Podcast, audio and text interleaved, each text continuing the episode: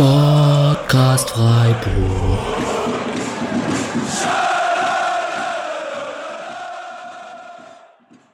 Hallo und herzlich willkommen zur 50. Episode des Podcast Freiburgs. Goldene Hochzeit, ein Sieg nach neun Spielen ohne Sieg. Es ist, äh, Franck Ribéry würde Jubel sagen. Äh, wir sind alle sehr froh ähm, und wir, dass wir hier einen 2-0-Sieg gegen Arminia Bielefeld besprechen dürfen. Äh, mit mir an Bord, volle Kapelle. Julian, herzlich willkommen. Hi, schönen Abend. Grüß dich, Patrick. Hi, guten Abend. Und der Mischa ist trotz seines gestrigen Rasenfunk über drei Stunden Auftritts äh, hier am Start und wir freuen uns, dass du dabei bist. Guten Abend. Julian, wie groß ist die Erleichterung nach dem 2 zu 0? Extrem. Also ich hab's, mir war es gar nicht klar, wie, wie wichtig mir das dann doch war, dass wir endlich mal wieder einen Sieg haben. Also es war, also die, so die, die Stunde danach war äh, auf jeden Fall ein Launenhoch, dass ich dann eine Weile nicht mehr hatte in Sachen Sport. Ähm, und war fast so ein bisschen gefrustet, wenn man den, den, dass der Teil, der sonst Spaß macht, nämlich danach auf die Tabelle gucken und diesen Pfeil nach oben sehen, dass sich da überhaupt nichts verändert hat, auch wenn sich natürlich, auch wenn es natürlich vollkommen irrelevant ist, aber ähm, nee, war, hat sehr viel Spaß gemacht und war jetzt auch wirklich mal wieder an der Zeit. Misha, deine Wette mit äh, wir holen Werder Bremen in den nächsten Spielen ein, die äh, scheint gut zu sein. Die haben auch ein krasses äh, Programm jetzt in den vergangenen drei, vier Spielen und spielen jetzt, glaube ich, nochmal gegen irgendwen da oben. Und Bremen ist halt nicht so gut. Ja. das ist das neue Selbstbewusstsein nach einem äh, souveränen 2-0-Sieg in den letzten zehn Minuten. Ja, Patrick. Ich war nicht so ganz erleichtert. Also, weil ich war schon ganz schön gefrustet ab Minute 70.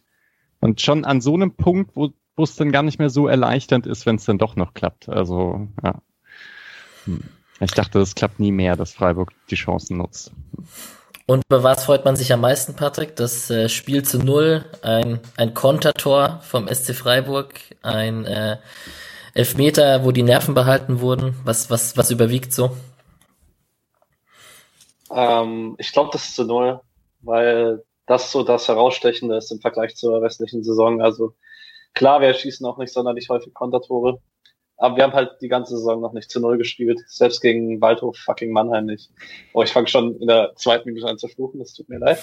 ähm, und kann mich das Gefühl aber ganz gut nachvollziehen. Also ich habe den Elber beim 1-0 so ein bisschen reingezittert. Also konnte kaum hinschauen zum Fernseher, aber irgendwie diese, riesige Erleichterung ist gar nicht losgebrochen, weil es zu frustrierend war, was irgendwie davor passiert ist. Ja, am Ende war ein 2 zu 0. Vincenzo Grifo Elfmeter in der 79. Minute und Wu Jiong, Jiong, wie auch immer man ihn ausspricht, äh, mit dem 2 zu 0 in der Nachspielzeit nach einem Konter. Vorlage von Demirovic. Salai hat den Elver rausgeholt. Wir werden sicherlich nachher drüber sprechen, dass die Joker ihren Anteil an diesem späten Sieg in dieser Partie hatten. Äh, der Regel nach sprechen wir meistens immer erst über die Gegner und ich bin Hand aufs Herz, wenn ich mir die Aufstellung bei Bielefeld anschaue, auch wenn sie jetzt 10, 11 Spieltage in der Bundesliga spielen, sagen mir doch viele Namen recht wenig. Äh, geht euch das genauso? Mittlerweile nicht mehr. So ein also, bisschen. Mir schon, deswegen habe ich auch darauf gesetzt, dass Patrick und Mischa da äh, ein bisschen aus, aushelfen. Doan habe ich mittlerweile äh, wahrgenommen, das ist schwer, ihn nicht wahrzunehmen in der Bundesliga. Ähm, sonst hätte ich jetzt, habe ich jetzt beim Blick auf die Aufstellung nicht gedacht, oh, so machen sie es heute, sondern ein Aha. Ja. Ortega ist euch aber ja. schon auch aufgefallen. Ja. Ortega ist uns aufgefallen. Klos kennt man aus seiner Zweitliga-Zeit. Chipblock ist natürlich Chip. ein Weltfußballer da vorne genau. drin. Hartl, ähm, Hartl auch, oder? Dass der in der zweiten Liga ganz hübsch gespielt hat. Ja, jetzt. Hat er nicht mal vor ein paar Jahren das Tor des Jahres gemacht bei Union, den Fallrückzieher? Es war sicher Polter. Keine Ahnung. Okay. Sie haben auf jeden Fall einen zweiten Keeper, der Schwede ist. Das weiß ich dann schon wieder. Na gut. Ähm, Ortega im Tor haben wir gerade schon angesprochen. Nilsson und, wie heißt der? Van der ist leider Horn. abgekürzt. Van der Horn. Horn. Siehst du, da kommt schon raus. Äh, Lukoki auf links, Brunner auf rechts, Hartl und Prietl im Mittelfeld, Suko und Doan auf Außen und Chipblock und Klos im Doppelsturm. So wird es zumindest angezeigt, dieses 4-4-2. Ähm, offiziell im Ticker stand auch, äh, es sieht nach einer, äh, nach einer offensiven Ausrichtung aus. So offensiv war es dann am Ende aber doch nicht. Oder wie würdest du es einschätzen, Micha? Ja, ich fand's, also es war jetzt keine defensive Ausrichtung, sondern die sind ja schon noch hoch angelaufen. Es war etwas asymmetrisch für diese, also es war eine Raute und Doan war aber deutlich höher als Soku. Und äh, ich, ja, also ich fand es nicht so, ich fand es nicht so defensiv. Man muss halt sagen, die offensiven Sachen haben nicht funktioniert. Also die sind hoch angelaufen, hatten aber keine hohen Ballgewinne. Die haben versucht, lange Bälle nach vorn zu spielen. Da standen auch einige Leute, aber die kamen halt irgendwie nicht an. Deswegen, was einem im Kopf geblieben ist, ist vor allem diese tiefe Ballzirkulation über Ortega, dass die halt ständig hinten rumgespielt haben und ja, also, aber ich glaube vom Plan her war es nicht so super defensiv.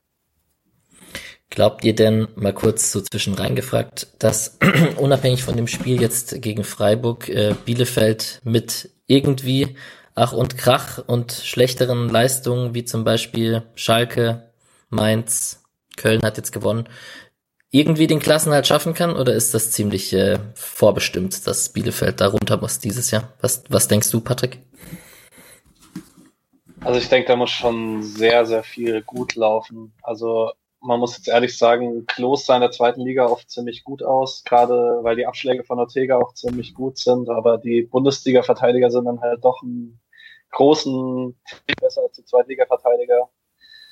Und ja, dann, da musst du halt schon enge Spiele auch mal durch Einzelleistungen gewinnen. Und da hast du offensiv einen Ritsu Doan, ja, aber sonst halt vielleicht niemanden, der da irgendwie mal was Besonderes kreieren kann. Also ich, also mir fehlt da schon ein bisschen die Fantasie, wie Bielefeld die Klasse halten kann. Und also was halt bis jetzt zumindest dazu kommt, ist, dass es fällt ein bisschen, also es fällt ein bisschen schwer, jetzt die Saison zu sehen und zu denken, ah, das hätte ganz anders laufen können oder so. Also man würde ja schon sagen, das passt jetzt aktuell, das kann man bei anderen Vereinen da unten auch sagen. Aber wenn, ich glaube, der erste Sieg war direkt am Anfang gegen Köln, erster, zweiter Spieltag oder so. Und dann eben jetzt gegen Mainz. Das sind natürlich die Spiele, die du dann auch gewinnen musst, wenn du da unten rauskommen willst. Es sind dann aber halt auch die Art von Spiele, die du irgendwie mit, mit der Mannschaft dann gewinnen kannst. Und es fällt so ein bisschen schwer jetzt zu sehen, wie man jetzt so wenn ich wie, äh, wie man jetzt so in wie Darmstadts erste Saison sich da irgendwie plötzlich äh, da irgendwie mit einer vielleicht nicht schönen, aber äh, effektiven Art und Weise durchsetzt, weil das sieht aktuell überhaupt nicht so aus. Also auch jetzt äh, acht geschossene Tore jetzt, glaube ich, sind schon ähm, arg wenig, um da, um da viel Hoffnung auf mehr zu haben. Und zumindest jetzt so von den Statistiken wie Expected Goals oder so, ist es auch nicht irgendwie groß unterperformt, sondern es ist halt das, was man zu erwarten hat mit den Torschüssen, die man sich kreiert hat.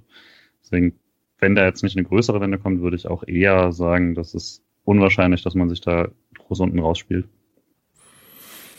Ja, ich finde es immer wieder verwunderlich, wie so Stürmer wie Klos oder man kennt es ja vor allem von Terodde, da so in der zweiten Liga brillieren können und in der ersten Liga es dann doch um einiges schwerer haben, also dass dieser Leistungsunterschied da so deutlich wird. Patrick hat die Antwort. Nein, ich wollte noch was anderes sagen zu Bielefeld. Ähm, weil Misha das erwähnt hat über mit der tiefen Ballzirkulation von Ortega. Das hat Streich heute auf der Pressekonferenz vor Schalke nochmal angesprochen, dass man so weite Wege gehen musste als Freiburg, wenn man weil Ortega den Ball ja auch sehr, sehr tief hatte im eigenen Strafraum und Bielefeld das Spiel breit und groß machen wollte und dass man aber halt einfach die Wege jedes Mal trotzdem gemacht hat und hat das als großes Lob für die eigene, Mannschaft äh, angesprochen. Also war in der zweiten Liga schon häufiger mal auffällig. Da hat Bielefeld ja sehr, sehr häufig gemacht, die, dass Ortega irgendwie, glaube ich, gefühlt die Hälfte der Spiele letzte Saison die meisten Ballkontakte hatte und das immer als besonders herausgestellt wurde, obwohl es halt fast jedes Spiel passiert ist und dann der Ball halt immer hinten rum und dann irgendwann langer Ball. Also es ist jetzt auch nichts Neues von Bielefeld, aber kann einen Gegner schon mal zermürben, aber in der Bundesliga, ob das reicht, keine Ahnung. Ja, es hat einmal, glaube ich, so geklappt, wie Bielefeld sich vorgestellt hat. In der zweiten Halbzeit, 57. Minute, da hat Bielefeld den Ball und spielt den zurück und Freiburg geht so im Pressing mit, äh, läuft an bis zur Ortega und über Ortega wird dann verlagert und über die andere Seite nach vorne gespielt und dann kommt eben eine Halbfeldflanke und ein vollkommen ungefährlicher Kopfball. Also das war auch so, das war von der Spielanlage her und alles sehr intelligent und, und planvoll gemacht und sauber ausgeführt, aber es fehlt dann halt so die ähm, ja, Konsequenz dann vorne oder halt auch einfach dann die Gefährlichkeit von Abschlussspielern oder sonst was. Ja. Patrick hat gerade gesagt, äh, Christian Streich hat die elf beziehungsweise die Spieler, die auf dem Platz waren, gelobt für ihre läuferische Leistung. Vor allem natürlich jetzt, wenn wir von der läuferischen Leistung reden, erstmal die Startelf. Und wir haben davor darüber gesprochen, was wir uns wünschen. Ich wurde von euch drei überstimmt, weil ich wollte irgendwie, dass Salah reinkommt, wurde jetzt eines Besseren belehrt, dass der ja Schwung von der Bank reingebracht hat und auch den Elver, den entscheidenden rausgeholt hat. Äh, ihr habt alle ziemlich auf eine unveränderte Startelf gehofft, wenn ich das richtig in Erinnerung habe. Bei Mischa weiß ich es auf jeden Fall ziemlich direkt, dass er gesagt hat, er hofft auf eine, auf die gleiche Startelf, weil die Spieler sich in dem System gerade sehr wohlfühlen zu scheinen, gehe ich davon aus. Oder? Yep. Sehr gut. Eine, eine Frage stellen, auf die man mit einem Wort antworten kann. Das ist natürlich Podcast-Schule. Nee, nee, ich hatte schon letzte, äh, letzten Redebeitrag. Was sagt ihr? Also, ihr fand es auch gut, ja? Ich hatte tatsächlich mir auch, wie Alex, so gedacht, dass, dass man da Schaller bringen könnte jetzt äh, für den bisschen mehr Flügeldynamik, ähm, aber ist dann natürlich der, der Trade-off im, äh, im, im Anlaufen und im äh, Pressing setzen äh, mit Höhler, für den ich, also der dann eigentlich die einzige Variante in dem System gewesen wäre, wo man hätte wechseln können ansonsten denke ich, hat sich, hat sich das ja bewährt gehabt jetzt und da hätte ich jetzt auch nicht mit anderen, also das war eigentlich die einzige Personalie, die für mich in Frage kam. Ja, gleiche Aufstellung bedeutet Müller im Tor, endlich zu Null. Schlotterbeck, Lienhardt, Gulde hinten drin, Günther links, Schmid rechts, Höfler, Santa Maria und Grifo, Höhler und Petersen vorne drin. Die Dreierkette, Fünferkette Diskussion, die hatte ich schon sogar auf Twitter dann geführt, dass wir nicht mit fünf Verteidigern, sondern mit drei gespielt haben, so hoch wie Günther und Schmid teilweise positioniert waren. Übrigens kann man auch sehr gut sehen beim, beim, bei der Elfmeterentstehung, wo der Lienhardt Diagonalball auf, auf Günther geschlagen wird, wo Günther auf Höhe des gegnerischen 16ers eigentlich schon fast steht und den Ball annimmt. Ähm, genau, und ansonsten hat man mit Petersen anstatt Demirovic, beziehungsweise mit Petersen von Anfang an, sich sehr auf hohes Pressing bezogen und Patrick schreibt darauf, dass Pressing-Fokus auf Pritel. Was genau meinst du damit? Ich finde, das war in der ersten Halbzeit sehr, sehr auffällig, dass ähm, gerade in der Anfangsphase war es oft im Spiel gegen den Ball, war Petersen so im, also im eigenen Zehnerraum, im gegnerischen Sechserraum, äh, hat er Pritel äh, angelaufen oder zugestellt und erst wenn dann von hinten Höfler oder Santa Maria nachgerückt sind, ist Petersen dann vorgeschoben auf Ortega. Und es war eigentlich, also Prietl war im Spiel gegen Mainz eindeutig der beste Bielefelder. Also nach dem, was man aus dem Platz zieht und anhand der Spielerbewertung und so weiter. Ähm, von dem her hat es jetzt nicht großartig überrascht, dass man ihn dann im Spielaufbau von Bielefeld rausnehmen wollte. Und, aber dass, es, dass man es so auffällig macht, fand ich dann doch etwas überraschend. Habe ich eigentlich gerade von der gleichen Startelf gesprochen, obwohl Petersen für Dimirovic eingewechselt wurde und alle drei waren so höflich und haben mich nicht verbessert. ich ähm, gerade die ganze Zeit, ob Petersen schon vorher. Ja, ich war mir dann gerade auch, während ich geredet habe, nicht mehr sicher. Ja. Äh, Julian, warum kam es dazu? Das hat überrascht, oder? Dimirovic hätten wir es nochmal gegönnt. Hm, ja, ich muss gerade an die Streichaussage denken, die er jetzt schon 20 Mal gebracht hat mit dem am liebsten hätte man zwei Nils. Ähm, und ja, da man halt mal einen hat, manchmal wird er ihn halt auch von Anfang an bringen. Ich hatte es auch tatsächlich überraschend, weil Dimirovic es so gut gemacht hatte.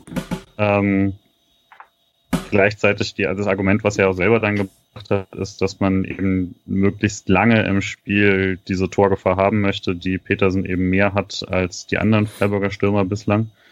Ähm, und ja, gut, wenn es dann halt nicht knapp abseits ist oder nicht, ähm, also wo nicht mal eher im Abseits ist, äh, dann hätte es ja auch direkt geklappt. Also von daher nicht unverständlich auf jeden Fall.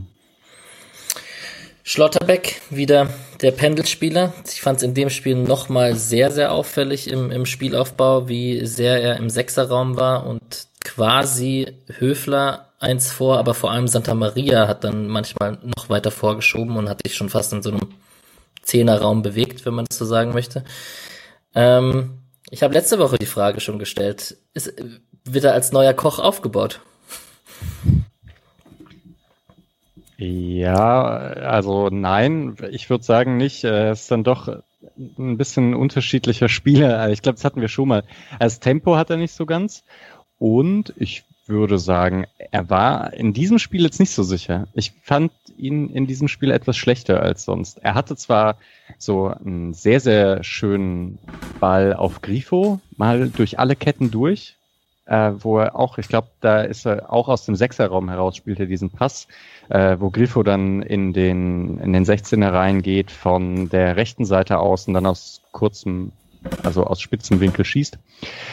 Ähm, ja, aber dieses, dieses Rausrücken aus der Dreierkette in den Sechserraum, das fand ich, also das ist auch auffällig, dass er das kann, das ist schon mal ganz gut. Aber ich bin mir eben nicht sicher, ob er gegen den Ball im Sechserraum so gut wäre. Also, weil da ist es dann ja doch recht klar, dass er gegen den Ball in der Dreierkette ist. Vielleicht mal ein Spieler Mann orientiert verfolgt, aber es ist dann doch was anderes, gegen den Ball zu spielen und ein sehr krasses Gefühl für Räume um sich herum haben zu müssen. Das ist ein bisschen schwerer, glaube ich. Ja, die Szene mit dem Müller passt durch die Mitte auf Schlotterbeck und dann der, der lange, der Ball durch die Kette nach außen auf Grifo. Ich glaube, der sollte nicht auf Grifo gehen, wie er dann am Ende da gelandet ist. Ähm, die hatte ich mir auch notiert, dass da der Ball von Schlotterbeck ziemlich gut war und ähm, Grifo da aus dem Spitzenwinkel abschießen konnte. Ja, aber auch nochmal, also ich fand es tatsächlich dann auch auf jeden Fall bis jetzt das schwächste Spiel von Schlotterbeck, auch weil er ähm, gegen den Ball mehrere Aktionen hatte, wo er, wo er so, also wo er mal rausrückt und die anderen müssen dann sehr aufpassen und das ist dann eine Lücke, die eigentlich da nicht sein soll. Und dann mit dem Ball hatte er halt wirklich üble Fehler teilweise. Also da war irgendwann, ich glaube, um die 60. rum, hat er einen richtig schlimmen Ballverlust auch gehabt äh, und zweimal noch eine sehr wackelige Situation. Dazu dieses, kommen wir vielleicht noch einmal, dieses ähm, mögliche Foulspiel, was ihm da, wo, der, wo der Bielefeld beinahe an den Ball kommt, weil äh, was dann als Foulspiel an Schlotterbeck entschieden wird, was aber zumindest komisch aussah. Ähm, und da hatte man auch einfach ein bisschen das Glück, dass man mal gebraucht hat und die Tatsache, dass Arminia einfach sehr schlecht war, diese Situationen auszuspielen. Also da hat man Ballverluste in extrem gefährlichen Situationen gehabt und der nächste Bielefelder Pass war einfach fünf, sechs Meter daneben. Ähm, wenn das halt eine gute Mannschaft ausspielt, dann ist das vielleicht auch mal so ein Spiel, wo, wenn man Pech hat, äh, Schlotterbeck plötzlich so eine Hüfflerrolle hatte und dann hat er die zwei entscheidenden Fehler gemacht oder so. Das wäre dann sehr bitter, aber das hätte heute passieren können, weil die einzigen größeren Fehler da im Abwehrverbund waren dann eigentlich von ihm. Passiert dann auch mal, das ist, äh, würde ich jetzt nicht sagen, deswegen muss man jetzt irgendwie rausnehmen oder so, dafür waren die anderen Sachen auch viel zu vielversprechend. Aber fand das schon auffällig, dass er, ähm, dass das auf jeden Fall nicht eines der besten Spiele von ihm war und dass es nicht bestraft wurde. Auch eine zwei von zehn angekommenen langen Bällen. Hm. Ja. Aber insgesamt, also es war schon ein schwächeres Spiel, aber man hat dort auch wieder gesehen, dass, also, dass es dem Freiburger Spiel insgesamt was gibt und die anderen beiden eben auch etwas besser macht, wenn sie in der Dreierkette da spielen können. Äh, ja. Ja, äh, Schlotterbeck, Gulde und Lienhardt scheinen sich gerade etwas festzuspielen. Bei Gulde hätte ich es ganz ehrlicherweise in der Form nicht erwartet, dass er so zur Stabilisierung oder zur Stabilität der Viererkette beziehungsweise der Fünferkette oder Dreierkette äh, sorgen kann. Ähm, Leidtragend ist momentan Dominik Heinz, der gerade ein bisschen mit der Bank Vorlieb nehmen muss. Aber ist ja gut, vier Leute für drei Plätze zu haben, die sich darum streiten. Wollen wir ein bisschen auf die Highlights und auf das Spielgeschehen selbst eingehen? Ähm, wir haben schon drüber gesprochen. Freiburg ist gut vorne raufgegangen, ähm, hat mutig und relativ stark begonnen. In der achten Minute hatte man einen Freistoß, der durchrutscht von Grifo. Ähm, Gulde kommt zum Kopfball, ähm, kann den aber nicht so richtig, also kontrollieren. In erste, erst dachte ich, nimm ihn doch an oder, oder macht, weil er ziemlich frei war. Ähm, richtig Druck dahinter hat er dann nicht bekommen. Aus, hat wahrscheinlich nicht damit gerechnet, dass der Ball durchrutscht. Interessanter wurde es zehn Minuten später. Und jetzt kommt gleich der Julian mit seiner Statistik, äh, die er da vor dem Spiel gestern noch oder vorgestern, ich weiß nicht mehr ganz genau, zusammengezählt hat. Ähm, Höhler, über den wir vielleicht auch nachher mal wieder kurz sprechen, weil es im Forum ziemlich diskutiert wurde, mit einem schönen Steckpass auf Günther, ähm, der im Nachhinein, wie man gesehen hat, sehr, sehr knapp im Abseits steht ähm, querspielt, Kopfball von Petersen aus, aus spitzem Winkel. Und mal wieder ein Abseitstor für den SC. Wie frustrierend ist es denn, Julian? Und du hast mitgezählt. Ja, also ich finde ich fand es tatsächlich sehr frustrierend dieses Jahr. Hab dann aber, deswegen vielleicht kann mir ja gerne jemand helfen, nochmal nachgeschaut, wie viel das Abseitstor das jetzt war, weil ich habe sofort gesagt, das sei das siebte. Mischer hatte das auch so im Gefühl. Äh, ich komme jetzt aber auf zwei im ersten Spiel mit Höhler und Petersen. Ähm, eins gegen Wolfsburg direkt danach von Höhler. Ähm, äh, eins von äh, Schmid gegen Bremen und dann noch eins gegen Leverkusen äh, von Schmid. Dann wäre das jetzt der sechste. Wenn jemand noch eins einfällt, schreibt es mir gerne. Ich habe irgendwie das Gefühl, da wäre noch eins. Vielleicht denke ich aber auch an irgendeine Situation, die dann doch nicht drin war oder die schon vorher abgepfiffen war oder so. Äh, es sind aber schon eine Menge. Gleichzeitig, ich habe auch nochmal geguckt, dadurch, dass es halt vier in den ersten vier Spielen waren, hat sich seitdem auf jeden Fall ein bisschen gelegt. Und in der Situation, den einzigen Vorwurf, den man machen kann, ist, dass Höhler ihn einen Tick früher spielen muss. Aber das war eigentlich toll gemacht äh, von allen und das ist dann halt einfach manchmal, also so eine Situation würde ich immer immer so nehmen wollen, weil das ist dann halt das Quäntchen, das du brauchst. Dann muss er halt äh, die Millisekunde früher abgespielt werden, aber das war einfach ein guter Angriff und eine, auch eine tolle, tolle äh, Flanke bzw. Heber von Günther da auf Petersen. Ja, ist aber sehr richtig. Also, was du sagst mit dem, dass es eben auch insgesamt eine knappe Situation ist, weil wenn er den eben etwas zu früh spielt, dann kommt Günther nicht mehr drum herum. Also der Abwehrspieler ist ja die ganze Zeit dran und äh, Günther schafft es gerade noch so, ihn zum Kurven. Das äh, ja, also da musste Höhle auch ein bisschen abwarten. Ich fand's im ersten Blick auf Sky gar nicht so klar, wegen dem unteren Innenverteidiger, glaube ich. Oder es war der Linksverteidiger. Ich bin mir nicht ganz sicher, ob das ein eingerückter Linksverteidiger oder ein Innenverteidiger war. Auf jeden Fall sah es ziemlich eng aus. Aber es wurde nicht so richtig aufgedröselt. Hat mich ein bisschen gewundert, weil dafür war es zu eng, finde ich. Aber ich weiß, ich weiß nicht, es wurde, es gab keine für, für also ähm, Zeitlupe davon, oder? Ich glaube nicht. Vielleicht jetzt bei der Zusammenfassung, glaube ich, sieht man eine. Das, okay. Es ist wirklich ein halber Fuß. Ja, ja die Absetztore diese Saison. Ähm, eine Minute, nee, nicht eine Minute später, in der 22. Minute hat äh, der liebe Patrick hier in dem Skript ein riskantes Abspiel von Müller auf Schlotterbeck äh, dotiert wo Shiplock zum Schuss kommt. Die Szene habe ich ehrlich gesagt gar nicht mehr auf dem Schirm. Ich weiß nicht, ob ich da weggeschaut habe oder irgendwie mein Bierchen geholt habe.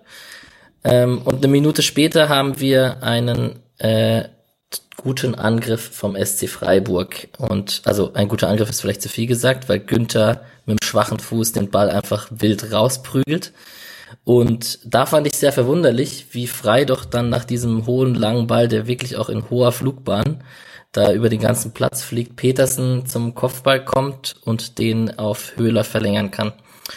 Und der Goethe Höhler, der wurde, ich habe es gerade in der Twitter-Kommentar von der Pressekonferenz gesehen, dass Streich gesagt hat, er hat gerade nicht das Abschlussglück wie in letzter Saison.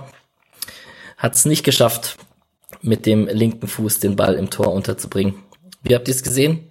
Mal wieder Höhler frei aufs Tor.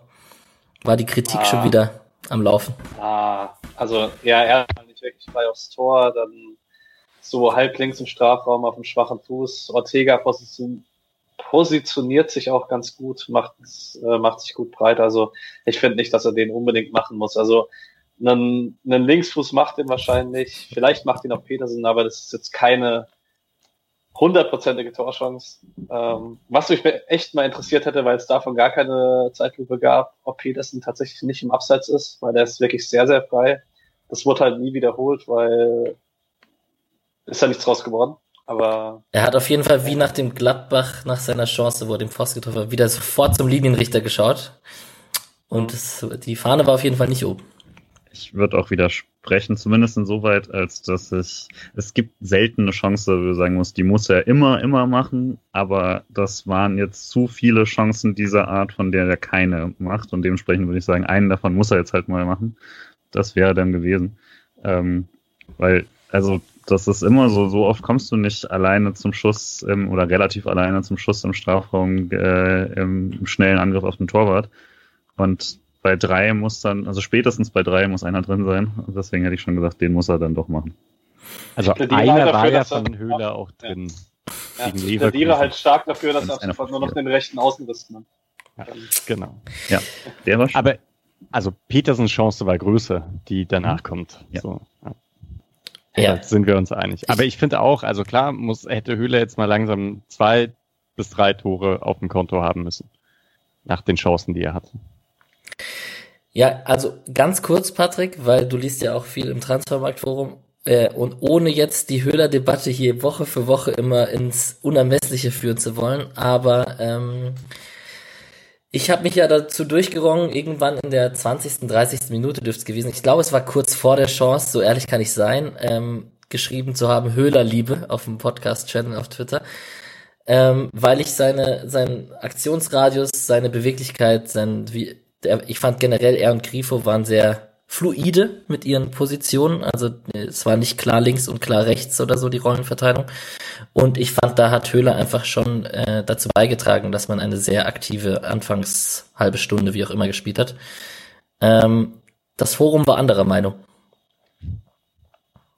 Jetzt, Patrick, your turn ich, ich glaube, das Ganze war, also die Diskussion ist ja erst nach dem Spiel entbrannt ähm, und ist sicherlich dazu davon entzündet worden, dass man halt dann in der Nachspielzeit äh, Jeong frei aufs Tor zu laufen hat und ähm, es schon sehr, sehr viel Fantasie gebraucht, dass Höhler den Ball so abschließt.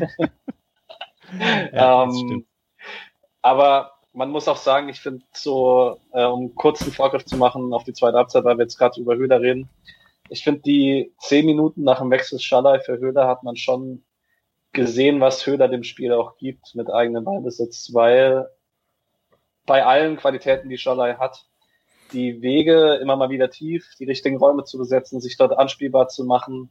Also ich finde die, die Minuten von der 65. bis zum Elfmeter waren grauenvoll vom SC, vielleicht die schlechteste Phase im Spiel, weil man einfach keine Anspielstation von hinten rausgefunden hat und ich finde schon, dass man das damit erklären kann, dass Höhler dann raus war. Also, und natürlich, wenn er, wenn er dem Spiel nicht mehr geben würde, als er ihm nimmt, würde er nicht spielen. Also, ich meine, jeder, der Streich da irgendwas Gegenteiliges vorwirft, äh, hat, glaube ich, keine Ahnung davon, wie sehr Streich den Verein liebt. Also, die Diskussion in die Richtung, ja. Ist vielleicht auch ein ja, guter Über... Also, ja, sorry. Vielleicht so, dass er Streich sieht in Höhler mehr, also häufig mehr als jetzt gerade da ist. Das muss man vielleicht schon sagen. Also es hat er mhm. heute auf der Pressekonferenz gesagt, dass er glaubt, äh, Höhler ist noch nicht am Ende seiner Entwicklung, da kommt noch was und so. Also deswegen, da kann man vielleicht schon sagen, dass Streich dort, also so eine Überzeugung ist, die er jetzt nicht nur auf Erfahrung, also wo er nicht nur auf Erfahrung zurückgreifen kann, sondern auch ein bisschen spekuliert in die Zukunft. Aber ja, also trotzdem, davon scheint er überzeugt zu sein und ich, das sind andere Spielertypen, Schalay und Höhler. Ich bin mir jetzt auch unsicher, ob in der 60. also ob es daran lag, dass ab der 60. nicht mehr so viel passiert ist. Ähm, aber erstmal stimmt es schon. Also ja, klar, es gab die Auswechslung, danach ist nicht so viel passiert.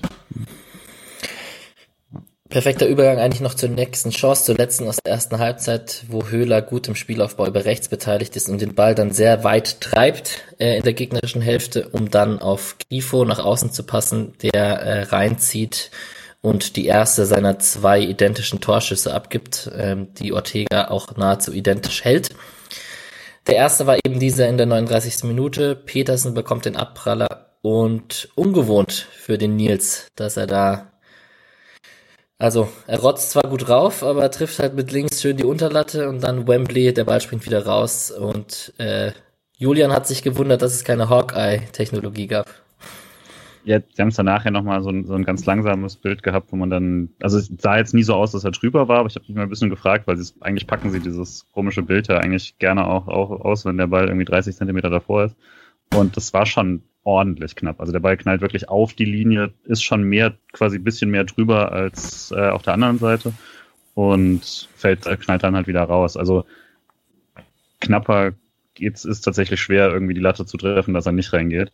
Ähm, und deswegen vielleicht auch nochmal so ein kleiner Unterschied. Das war qualitativ schon eigentlich richtig ordentlich, den da äh, so drauf zu hauen, dass halt eben, da kann niemand anders reinkommen, der, der knallt an die, knallt eigentlich fast genau dahin, wo er muss.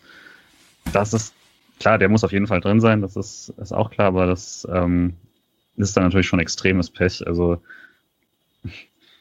also in dieser The Zone Slow-Mo nochmal war es ja, ähm, haben sie auch dreimal vor und zurücklaufen lassen. Das ist dann auch das Pech, was die letzten Wochen halt dran war. Und deswegen hat vermutlich auch zur allgemeinen Frustration beigetragen, weil man dann auch nicht mehr weiß, welche Chancen sich der SC dann rausspielen soll, wenn er die nicht macht. Also Streich in der Pressekonferenz heute auch nochmal äh, angesprochen, eben auf die Szene, aber eben auch aufs Abseitstor, wo er sagt, es sind halt zwei Tore in der ersten Halbzeit, die eigentlich knapper nicht verhindert werden können. Einmal um eine Fußspitze abseits und einmal um ein paar Zentimeter an der Latte, der weiter nach hinten muss. Ähm, dass es schon nicht einfach war, dann Kopf oben zu lassen, weitermachen, auch bis zur 80. Minute. Ja. Er war sichtbar erleichtert, dass ähm, der SC das Spiel dennoch gewinnen konnte im Interview nach dem Spiel. Ähm, war auch selbstkritisch mit seinen Chancen und ähm, hat sich auch für den Erfolg der Mannschaft freuen können. Zweite Halbzeit. Ähm, notiert sind einmal in der 53. Minute die Chance, die wir schon angesprochen hatten, mit dem Ball von Schlotterbeck auf Grifo nach außen, der seinen Gegenspieler austanzt und aus kurzem Winkel abschießt, weil die Anspielmöglichkeit im Zentrum nicht klar frei war. Und ähm, ein paar Minuten später haben wir die zweite äh, Grifo Ortega Petersen Chance, ähm, bei der ich dachte, boah, ist krass, dass er den nicht macht. Und ich bin mir nicht sicher, wie groß Lukokis, Lukokis äh, Rolle dabei ist beim Stören. Also ähm, ich fand schon, dass man den ruhig aufs Tor bringen kann. Er hat sich ja danach noch beim Schiri beschwert, dass es keine Ecke gibt. Es gab zu Recht keine Ecke. Ähm, wie seht ihr's? Oder ich glaube, er wollte Elfmeter. Von der Körpersprache her. Von der Körpersprache her wollte er Elfmeter, weil er auf den Fuß getroffen wird. Ich glaube, er hat einfach verschossen und wollte seinen Fehlschuss einfach mit einer Ecke retten. Naja. Aber auch der gute Nils Petersen kann mal äh, ein eigenes Fehlverhalten über, über, überlagern wollen mit irgendwelcher ja, bevor ich, bevor ich gleich an Julian übergebe, äh, ich finde, er muss ihn machen, aber also Körpersprache, ähm, auch Ausdrucksweise Richtung Schiedsrichter zeigt kein bisschen nach draußen, sondern er zeigt auf seinen Fuß. Also ich glaube, er denkt, er wird gefault, aber ich finde auch nicht, dass es ein Meter ist. Ja. ja. Also ich war am Anfang auch irgendwie schockiert, dass es keine Ecke gab, weil es für mich klar aussah wie so ein Flocken. Ich bin mir auch gar nicht so sicher wie jetzt ihr, dass er nicht, also ich glaube, der ist als letzter dran, aber ich glaube schon, dass er da schon sehr klar gestört wird noch am Schuss selbst. Also, dass da einfach Fuß an, an Fuß zusammenknallt. Ähm, was natürlich jetzt kein Foul ist oder so, sondern einfach äh, ordentlich, äh, ordentliche Abwehr. Ist einfach sehr ungewohnt, dass Peter ihn nicht, ihn nicht trotzdem macht, weil das ja genau die, die Situationen sind, von denen er dann eigentlich lebt, dass er den Fuß da zuerst drin hat und so. Ähm, ich glaube tatsächlich auch nicht, dass er den Elfmeter wollte. Das können wir jetzt nicht wissen, müsste man ihn fragen. Aber es wirkte für mich, als ob er, weil er ist kurz enttäuscht und danach äh, ist er entsetzt, weil es keine Ecke gibt oder so. Deswegen, ähm, weiß nicht, aber selten, dass, dass, äh, dass man sieht, dass er tatsächlich zweimal aus so Situationen zum Schuss kommt und äh, dann nichts mehr rauskommt. Und hat dann auch irgendwie gepasst halt, ähm, dass man langsam so ein bisschen verzweifelt wurde. Eher sogar dreimal, wenn man Gladbach noch dazu nimmt. Ja. Also es waren jetzt in den letzten zwei Spielen drei klare Situationen, aus denen er in den letzten Jahren auch schon mal drei Tore gemacht hat. Ja, und es passt zu diesem, also zu der Phase insgesamt. Und ich kann mich nicht daran erinnern, dass Freiburg in den letzten Jahren jetzt echt schlecht in der Chancenverwertung war. Ich kann mich an Phasen erinnern, in denen es praktisch überhaupt keine Torchancen gab und Petersen dann irgendwie trotzdem noch ein paar, ein paar Dinge reingemacht hat. Aber sowas, dass man sich viele Torchancen herausspielt und dann einfach Tore nicht macht in insgesamt engen Spielen, wo man so ganz klar sagen kann, da fehlen jetzt dann insgesamt fünf, sechs Punkte, vielleicht sogar durch die Effizienz. Ist, also ist ungewohnt für mich. Ja. So eine Art der Frustration kenne ich nicht. neu, muss, muss man sich erst dran gewöhnen. Ja. Also ich habe in Marco Weishaupt Zeit Freiburg da war mhm. das normal. Ich wollte auch gerade von den, von den Jaschwili-Zeiten reden. Als ich wollte gerade sagen, Ibrahim Tanko hat mal, glaube ich, vier Jahre nicht in der Bundesliga getroffen. ja. Na gut. 68 Minute, Salai kommt für Höhler ins Spiel. Ähm, wir haben schon drüber gesprochen. Ähm, da war dann eine Phase, in der Bielefeld besser ins Spiel gefunden hat. Mischa, du redest im Rasenfunk über eine bessere tiefe Ballzirkulation von Bielefeld, die gelungen hat, ist. Ähm, Und äh, woran lag's? An der, am Wechsel, am, vielleicht auch am, an der Kopfsache in den Freiburger Köpfen, dass man wieder nicht sich belohnt für eine Leistung, die sehr gut war in der ersten Halbzeit? Was denkst du? Ich würde sagen, das Pressing hat ohnehin über die, also die ersten 25 Minuten ist Freiburg sehr hoch angelaufen, dann bis zur 40. Minute noch so auch ganz gut und dann ab der 60. wurde es wieder etwas, also nicht mehr ganz so intensiv, einfach, naja, weil es halt auch schon lange Zeit so war, äh, also weil man schon lange Zeit angelaufen ist. Und dann wirkte es so, als ob Bielefeld das jetzt einfach mitnimmt. Und ja, mir schienen die Spieler auch so halbwegs frustriert zu sein, dass nach vorne jetzt nicht so viel klappt. Und ja, also, aber ich kann es jetzt nicht an sowas ganz klarem festmachen, dass man sich keine eigene Chance mehr herausgespielt hat zwischen der 60. und 80. Ja, Bielefeld, sorry Julian, Bielefeld hat noch äh, Cordova eingewechselt in der 60. Minute auf links. Ähm, der, den kennt ein Spieler von Bielefeld, den auch ich kenne, da er in Augsburg noch gespielt hat davor. Ähm, genau. Woran lag's? Was denkst du, Julian? Ich weiß jetzt auch nicht genau, was so der, der Breaking Point quasi war. Ich fand aber auch schon in der zweiten Halbzeit generell, also Bielefeld kam ja auch schon direkt eigentlich ganz gut raus für ihre Verhältnisse und haben sich da direkt am Anfang schon mal ganz ordentlich vorgespielt, aber dann halt nie was draus gemacht, wenn sie tatsächlich mal gefährlich den Ball hatten.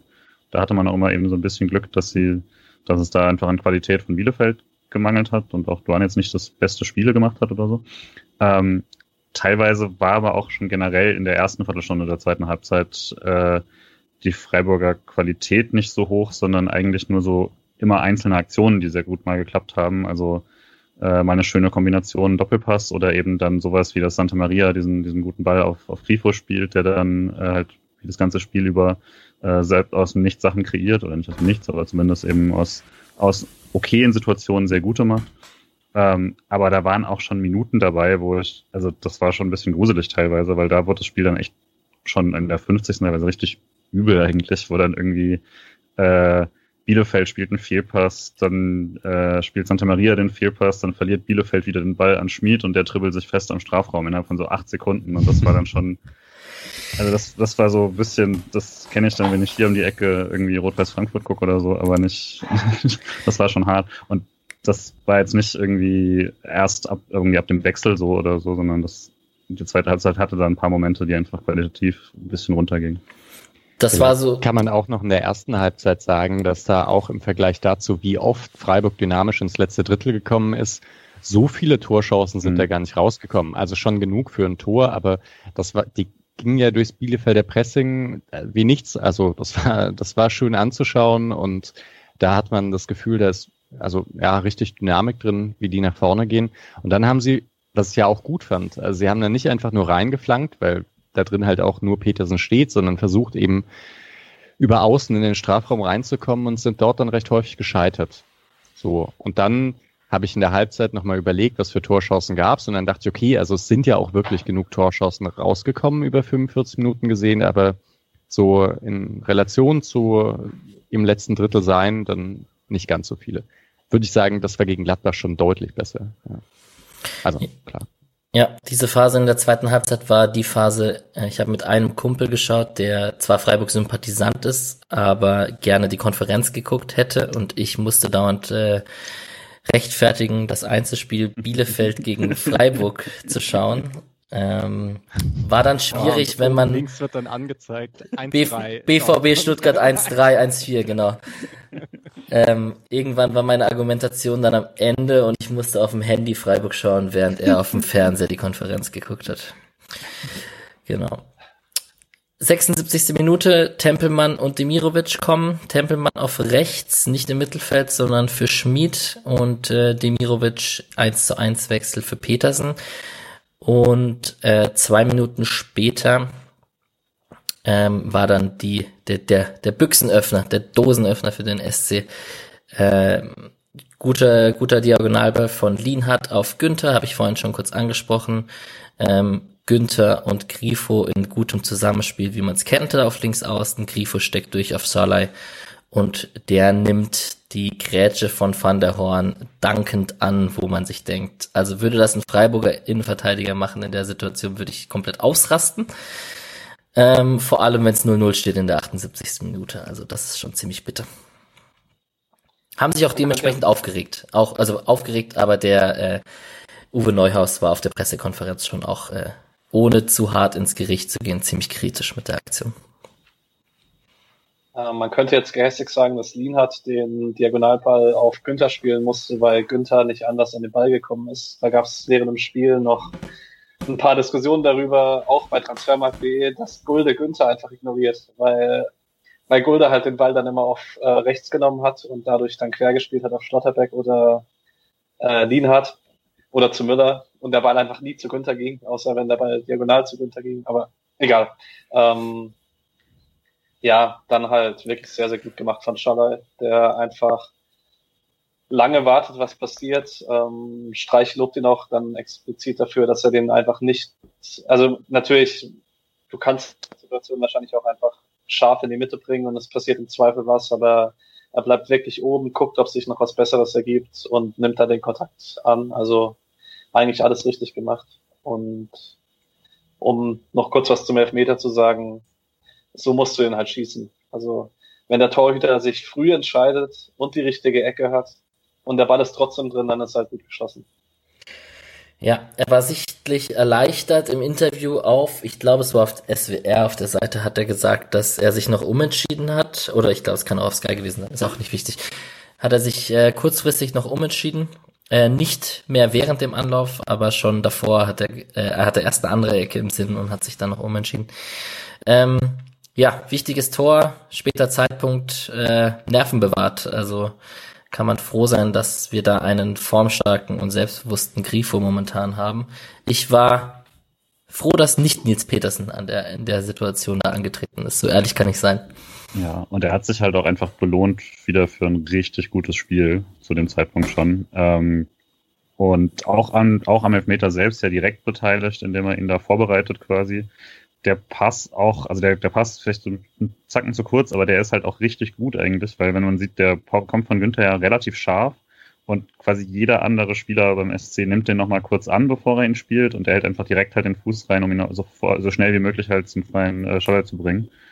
Und ähm, ja, das war ja wirklich das ganze Spiel, dass fast alle Aktionen irgendwie eben über, über Grifo liefen. Ähm, ich die Statistik hat nicht mehr genau vom, aber ich glaube, es war so, dass irgendwie äh, gibt ja dieser Statistik, wie viele Aktionen haben zu einem Torschuss geführt. Und da war der zweitbeste Wert war Günther mit drei und der beste Wert war Grifo mit zehn. Also das ist schon äh, ordentlich. Und das jetzt dann zum zweiten Mal da die Verantwortung hat und die dann auch so gut schießt, das, äh, das war schon sehr gut. Und das, das Gesicht danach war auf jeden Fall äh, sehr erleichtert und äh, hat er, glaube ich, auch danach mal gesagt, dass ähm, er, er wollte dann auch nicht derjenige sein, der äh, quasi schuld daran ist, dass es weiter so torlos bleibt. Von daher stark gemacht. Hätte aber gepasst. äh, hätte man dann auch noch einen Elfmeter verschossen. Mhm. Ja. Also irgendwie, ja, ich hatte mich schon darauf eingestellt, dass er nicht reingeht äh, als Zweckpessimismus. Ja. Aber ich würde auch sagen, es war gut erkannt, dass Schalai der frei ist. Und das habe ich jetzt auch schon im Rasenfunk gesagt, aber es ist wirklich eine Szene, die ganz typisch ist für eine Schlussphase, weil die Bielefelder, äh, die gehen noch hin, aber sie gehen nicht mehr ganz so konsequent hin. Das fängt bei Lienhardt schon an und das geht dann eben weiter, dass zwei Spieler auf Günther draufgehen und äh, bei Grifo ist ein Spieler hinten dran, aber geht auch nicht ganz mit und Schaller ist halt ziemlich frei im Strafraum. Und dann muss Van der Horn erstmal hin von etwas weiter weg. An, an was es mich noch erinnert hat, war ähm, vom Elfmeter her sehr, war das Spiel damals, das Schneespiel gegen Köln, was ja auch so ein äh, wichtiges Abstiegsspiel quasi war, wo äh, Höfler auch quasi so an der Richtung Torauslinie geht und eigentlich auch gerade keine extreme Gefahr ist. Man weiß nicht mehr von wem, aber die Grätsche kommt dann auch so, dass er schon selbst fast überrascht ist, dass ihm da jemand den Gefallen tut. Und Bestimmt von Chichos. Nein, Milos Jojic, das weiß ich tatsächlich noch. Dankeschön dafür dann. Und äh, genau, das war dann auch so ein völlig überflüssiger Grätsche, die dann äh, einen wichtigen Sieg eingeleitet hat. Von daher kann ruhig ein Muster werden, nehme ich gerne. Das war der Elfer zum 3 zu 3, weil das 4 zu 3 war das Handspiel damals okay, von genau. Oh, das, also da, ja, das, das war noch war unnötiger als diese Grätsche, dieses Handspiel. Ja. Ich habe das alles nicht gesehen. Ich habe nur gesehen, wie er auf den Punkt zeigt aus 100 Metern. Und das war ein sehr guter Tag. Also ich würde sagen, mir das war... wieder noch an. Ich auch. Ja. Das Liverpool, Milan und Köln, Freiburg. Also das war aber auch in den Top 3 aller Zeiten, glaube ich, Bundesliga zwei dumme Elfmeter in einem Spiel. Also Köln in dem Spiel gegen Freiburg. Ja. Und dann ne. beide in der Nachspielzeit noch. Ja. Sorry für den Exkurs, aber das kann man, ja, ne. kann man nicht oft genug. Das, das ja. Mehr davon, da schwelgen doch die Hörer auch in Erinnerung, wenn sie das hören. Ist doch gut. Ey, es war ja auch kalt und Schnee und Winter. Ja. Und wir feiern heute goldene Hochzeit. Also. Richtig, richtig. Ähm, bevor wir jetzt über das, über den nächsten Wahnsinn reden, weil der SC ja ein Kontertor in der Nachspielzeit geschossen hat, ähm, so eine richtige Schlussoffensive von Bielefeld ist irgendwie ausgeblieben. Oder wie seht ihr das? Ich habe nochmal nachgeschaut, kein einziger Abschluss von Bielefeld. Also sie haben es probiert, aber waren halt sehr harmlos. Äh, schon auch bezeichnend. Ja. ja. Es waren ein paar Standards. Es war die eine Situation noch, wo Lina zum Glück nah dran ist an Klos, wo Klos sich ja kurz überlegt, ob er jetzt einen Elfmeter fordern soll, was aber niemals einer ist. Aber ähm, Lina ist zum Glück nah dran, weil sonst ist es eine sehr, sehr gute Kopfballposition. Aber ja, es waren halt, ich glaube, sechs oder sieben Standards bestimmt. Also mir war es auch fast ein bisschen zu tief vom SC, dafür, dass der Bielefeld eigentlich nichts großartig kann, außer groß zu sein, gerade vorne drin. Und man dann halt Flanke nach Flanke zulässt, fand, also mich hat es ein bisschen gestört, aber ich habe auch einfach nach den letzten Wochen fest damit gerechnet, dass uns irgendein Scheiß-Tor reinrollt. Ähm, deswegen, ja. Das ist ja Schalke passiert. Darüber reden wir gleich. Ähm, Jeong für Grifo. Grifo gefühlt musste er zwei Minuten warten, bis der Ball im Aus war, nachdem er gesagt hat, dass er Krämpfe hat. Er hat sich dauernd ans Bein gefasst ähm, musste ausgewechselt werden. Ich weiß nicht, wurde das in der Pressekonferenz heute thematisiert und ob er fit ist für Schalke? Wahrscheinlich schon. Ja, also Streich meinte, es sind ein paar Leute angeschlagen aus dem Spiel raus, aber keiner so angeschlagen, dass er Mittwoch nicht spielen könnte. Okay. Reden wir ja am Ende der Folge drüber. Ähm, und dann eben die, der besagte Konter. Ähm, Demirovic macht den Ball gut fest an der Mittellinie. Jeong läuft im Konter und allein aufs Tor zu und überlupft den gegnerischen Torwart. Äh, ist es ein Mythos mit den Kontern und dem SC und dass das nie passiert? Oder ist es, also ist es eine, eine gefühlte Wahrnehmung oder kann es jemand statistisch belegen von euch? Ich kann es rausschauen, äh, raussuchen. Aber ich bin mir sehr sicher. Äh, aber red mal weiter. Ich, äh, dö, dö, dö, genau. ich brauche ein bisschen. Also, wenn, ja. wenn, wir, wenn wir schon bei dem Tor jetzt direkt sind, also das ist ja, das war ja natürlich ein Traum. Genau, also ich, Julian kann seine Lobhudelei jetzt erstmal. Ja, also das, ich war schon so, oh, macht er den jetzt natürlich? Das war, ist ja jetzt nicht die erste Aktion, wo ein SC-Spieler frei zum Schuss kommt und so. Und hat mich so ein bisschen schon, während er darauf zuläuft, gewundert, dass Ortega so halb quasi stehen bleibt, aber also Petersen hat solche Dinger natürlich schon ein paar Mal gemacht, aber so, so hübsch, äh, das auch alles daran, also schon das Festmachen von Dimirovic fand ich richtig gut und da äh, zu sehen, aber der Lupfer, ich habe dann auch jetzt nichts mehr groß notiert. Ich hatte äh, eiskalter Motherfucker hingeschrieben, aber das, also das war, das war großartig. Ähm, und hat natürlich auch Spaß gemacht, den allen nochmal zuzuschauen dann. Ähm, und auch sehr schön, dass er, wenn wer sein erstes Bundesligator mit so einem Lupfer äh, aus dem Fußgelenk macht. Ja, cooler geht's dann nicht. Ne? Also meine handschriftlichen Notizen für das Tor belaufen sich auf du geile Sau. ich würde prozentual ein bisschen widersprechen, dass das Tor so krass ist, weil ich glaube nicht, dass es so schwer ist, wie es also es ist schön, der Lopfer ist gut. Höhler hätte ihn wahrscheinlich nicht gemacht, um jetzt polemisch zu sein. Aber ähm, also ich, der Abschluss ist nicht so schwierig, wie er dann am Ende aussieht. Ich habe jetzt nicht gegen die Bundesliga gerechnet, sondern gegen den SC selbst. Ne? Ja. Also das muss man fairerweise dazu sagen. Okay. ja. Jean wird gut tun, Demirovic auch. Ähm, Qualität von der Bank eingewechselt. Patrick? Ich äh, wollte bei der Gelegenheit noch sagen, dass du nicht alleine mit dem Problem bist, die Koreaner zu verwechseln, weil Streich heute in der Pressekonferenz zu dem 2-0 nochmal gesagt hat, Und dann fahren wir einen schönen Konter und Chang Hun macht das toll. Äh, Wu Yong macht das toll.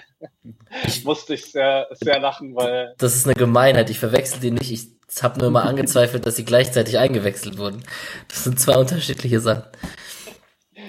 Naja, aber ich habe sie auch schon verwechselt. Ich geb's, ich geb's ja zu.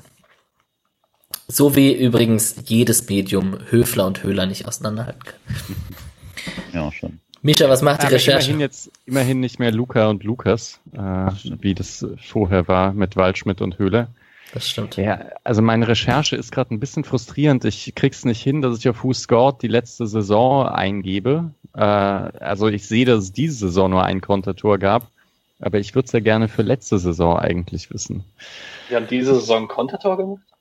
Ja, eins jetzt halt gerade. Das ah. halt. ja. äh, frustrierend. Äh, okay, letztes ich Jahr hab ich, hat Freiburg ein Tor gemacht. Äh, zwei, also ich habe jetzt 1920 auf gescored. Ist äh, Counter-Attack ein Tor Freiburg, Platz 18. Kannst Von du daher aussuchen, welches Spiel? Das steht da leider nicht. Nee. Ähm, wir haben mehr Eigentore als Kontertore. okay. Ja gut, dann scheint es doch kein Mythos zu sein. Das, also sicherlich auch äh, hängt das mit dem auch mit dem Spielermaterial und der taktischen Ausrichtung zusammen. Äh, Nils Petersen ist ja jetzt auch nicht der Konterstürmer Nummer eins. Man muss vielleicht dazu sagen, Kontertor heißt aber wirklich auch tiefer Ballgewinn und dann direkt nach vorne. Also hohe Ballgewinne zählen nicht als Kontertore. Glaube ich, zumindest. Also sonst würde es mich wundern, dann hätte Freiburg ein paar mehr Tore nach Konter geschossen. Hm. Am Ende stand es 2-0. Ähm, gibt sicherlich noch ein paar Personalien, die man erwähnen muss. Grifo haben wir schon gesagt, äh, mega formstark momentan, Schlüsselspieler, absoluter Führungsspieler auch gerade momentan, wurde von Streich noch gelobt, auch gegen den Ball. Vorne läuft sehr viel über ihn. Äh, ansonsten würde ich gerne anfangen mit Müller. Äh, nicht, weil er herausragend gehalten hat, weil er das nicht musste, aber weil so ein zu Null Spiel ihm sicherlich auch mal gut tut. Aber so viel über die Leistung gibt's wahrscheinlich gar nicht zu erzählen. Die einzige Szene, die einem im Kopf bleibt, ist halt keine gute. Also die, die du verpasst hast. Mhm. das Anspiel auf Schlotterbeck ist vollkommen wahnsinnig eigentlich. Das darf, das darf der niemals machen. Ähm, ja. Und also Schlotterbeck also er versucht einen Pass, vielleicht hätte man in der Situation, wenn man das richtig erkennt, den auch einfach vollkommen wegdreschen können, obwohl das beim flachen Anspiel, das macht man wahrscheinlich einfach nicht. Aber ich würde ihm da eigentlich keinen Vorwurf machen, sondern das ging schon auf Müllers Kappe. Ja, Defensivverbund war gut. Schmied, Günther, ähm, Schmied ist jetzt nicht in der, in der besten Form seiner Karriere. Äh, Günther hatte defensiv Doan und alles eigentlich ziemlich gut unter Kontrolle und dass Schlotterbeck und Gulde gerade zur zur Stabilität da hinten sorgen ähm, oder bei beitragen, äh, ist ja kein, ist ja ein offenes Geheimnis mittlerweile. Ja, Patrick? Äh, ich wollte noch kurz was zu Schmied Tempelmann sagen, weil, also für mich war die Auswechslung Schmied ganz gut erklärbar, weil er so, also Bielefeld wurde daraus nicht gefährlich, aber er hatte so zwei Situationen, wo er Probleme hatte mit dem Tempo von Cordova.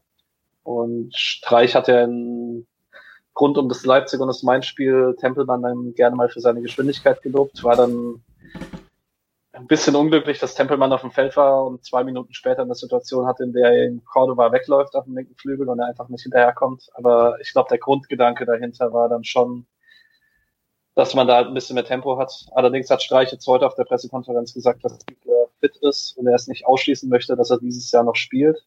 Von dem her dürft, so, wenn das wahr ist, dürften wir Tempelmann jetzt wahrscheinlich erstmal nicht mehr rechts hinten sehen, weil dann hat man ja die Alternative. Ich, also, ich fand auch, dass es ganz gut war, Tempelmann jetzt da auszuprobieren, äh, weil es eben mit Schmied, also der wirkt auch ein bisschen überspielt und ich glaube, es wäre ganz gut, wenn man den hin wieder ab der 60., 70. rausnehmen könnte. Äh, wenn es da noch, es stand da nicht 0-0, oder? Oder stand es da noch 0-0? Da stand es noch 0-0. Ah, okay.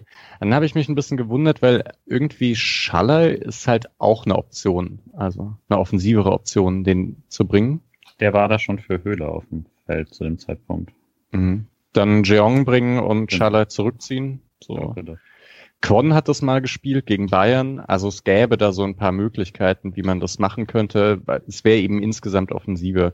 Und die wären sicher nicht so gut für den Au fürs Aufbauspiel wie Schmid. Aber ja. ja.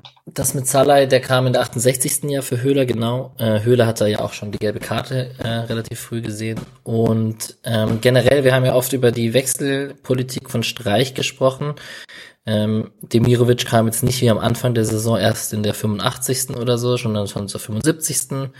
Ähm, Salai äh, zur 68. für Höhler. Hm, ich würde einfach mal die These aufstellen, dass es einfach auch was mit der Qualität von der Bank zu tun hat, die ja oft auch gefehlt hat und ein Salai gerade momentan ja auch Startelf-Kandidat ist und bei dem die Körpersprache auch stimmt und dann kommt er halt auch ein bisschen früher, ohne dass man einen großen Qualitätsverlust zu befürchten hat. Stimme zu. Das ist toll. Eine These vom Moderator, der zugestimmt wird. Ein Traum. Ich habe unterdessen das Kontertor letzte Saison gefunden. Oh. Also, um den ganz weiten Bogen zu schlagen. Höhler in Frankfurt, frei vom Tor. Nach Balleroberung. Ja. Das war dann nicht das Abraham-Spiel, sondern. Na, das war das 3-3-Spiel, das, äh, oh. ah, ah. Frankfurt eigentlich, eigentlich 11-3 gewinnen ja. muss. Ja. Sehe ich an. Freiburg zwar sogar noch zwischendurch führt. 3-1 geführt, ne? Vollkommen, vollkommen äh, irre war, ja. Hm. Stimmt. Ja, ja. Gut, dann Blick auf die Statistiken. Äh, Ballbesitz tatsächlich relativ ausgeglichen. Über die Ballzirkulation haben wir schon gesprochen. 9 zu 3 Schüsse für Freiburg. Ziemlich gleich viel gelaufen. Im Rasenfunk habt ihr es davon gehabt, dass ähm, sehr wenig vom Spielgeschehen, also ein Viertel knapp, nur im Freiburger Drittel stattgefunden hat. Das spricht ja dafür, dass äh, das meiste des Geschehens ähm, entweder im Bielefelder Ballbesitz in der eigenen Hälfte oder eben im Freiburger Ballbesitz in der gegnerischen Hälfte stattgefunden hat, um es jetzt mal ganz grob darzustellen. Ähm, Bielefeld hat ein bisschen mehr Zweikämpfe gewonnen und ähm, ist einen Ticken mehr gesprintet, aber am Ende lässt sich doch konstatieren, Grifo mit fünf Schüssen, dass Santa Maria der laufstärkste Spieler ist und Günther der schnellste, sind keine Neuigkeiten mehr. Und ein Blick auf die Expected Goals zeigt auch, das ist doch ein ziemlich verdienter Sieg am Ende gewesen, auch wenn die Tore erst sehr spät gefallen sind. Kurz vielleicht eine Frage zu Dominik Heinz und seiner Rolle. Die wurde ja auch äh, befragt nach dem ähm, Spiel in der Pressekonferenz, ähm, dass er momentan so ein bisschen der Leidtragende ist. Aber, ja. Was ich interessant fand, ist tatsächlich bei, bei Streichs Antwort darauf, weil er hat ja so ein bisschen schnippisch dann auch gesagt, ja, und wenn ich jetzt den Lienhardt rausgenommen hätte, würden wir die gleiche Sache fragen über Lienhardt sozusagen. Was ich daran interessant fand, ist, dass, dass Lienhardt offensichtlich die Konkurrenz ist und nicht Gulde, äh, was ja von der Position her eigentlich die viel naheliegendere äh, Alternative gewesen wäre. Ähm, der aber sich ja jetzt auch also schon mit den letzten drei Spielen auch festgespielt hat äh, und das auch, also das würde ich jetzt auch sagen, war nochmal sein, sein äh, defensiv Bestes. Aber also da, das ist ja einfach manchmal so, wenn, wenn eine Abwehr gut spielt, dann gibt es da gar keinen Grund, irgendwie dran zu rühren. Und davon hat Heinz auch schon profitiert in Phasen. Und dann sitzt man jetzt halt auch mal draußen. Ich glaube, es gab ja schon mal so eine Phase und dann kam er auch wieder rein. Ähm, ich glaube, das ist, ist dann auch klar, wie das funktioniert. Schätzen jetzt auch nicht so ein, dass, dass das ähm, dass ihn das jetzt völlig aus der Bahn wirft, aber klar ist natürlich dann, dann erstmal ähm, eine Umstellung, aber solange das funktioniert, erwarte ich da jetzt keine größeren Veränderungen. Gulde macht mich fertig. Bei meinem Rasenfunkbesuch musste ich noch, äh, habe ich noch laut posaunt, dass äh, Gulde jetzt nicht zur Stabilisierung beitragen würde und dass äh, da die anderen beiden schon die Nase vorn haben und seitdem der spielt, also ich habe mir einen kleinen Blick auf die Punkteschnitte der einzelnen Spieler, die auf dem Platz standen, mal angeguckt von den laufenden Spielern in der bisherigen Saison. Und klar, du hast diese Spieler, die einmal gespielt haben und gewonnen haben, so wie also Abrashi, Keitel zum Beispiel, also die haben halt drei Punkte. Ähm, aber bei den, sobald es relevant wird, hast du Jeong und Gulde und Schlotterbeck zum Beispiel mit ihren 1,33, 1,29, 1,25. Und da ist ein Gulde, also klar ist halt gemein, du hast halt die Spieler wie Florian Müller, der in jedem Spiel auf dem Platz stand und einen Punkteschnitt von 1 hat, oder ein Santa Maria, der das erste Spiel gegen Stuttgart sogar noch verpasst hat und dadurch den schlechtesten Punkteschnitt von allen hat, 0,8. Tut ihm bestimmt auch mal gut, ein Spiel mit dem SC zu gewinnen. Mhm. Aber dieses Gulde-Thema, ich, ich komme nicht drüber weg, also dass das so, dass der da so seine Rolle hat. Du hast äh, auch bei diesem Sofascore äh, Punktbewertungen, die ja so statistische Durchschnittswerte machen, ist er auf Platz drei hinter Grifo. Platz zwei ist Höhle und dann kommt Gulde und auf vier Santa Maria. Und da wirkt eine Zweikampfstatistik mit ein und so Zeugs wahrscheinlich. Ne? Ja. Genau, was ist, das ist alles Mögliche irgendwie. Abschlüsse, klärende Aktionen, das ganze Zeug. Grundlage ja. für die Communio-Noten. Ja. Mhm. ähm, zu Santa Maria ganz kurz, ohne da jetzt ins Detail einzugehen, weil wir sind uns ja sicherlich alle einig, dass er nicht schuldig ist, wo wir stehen, weil er jetzt den schlechtesten Punktgeschnitt hat.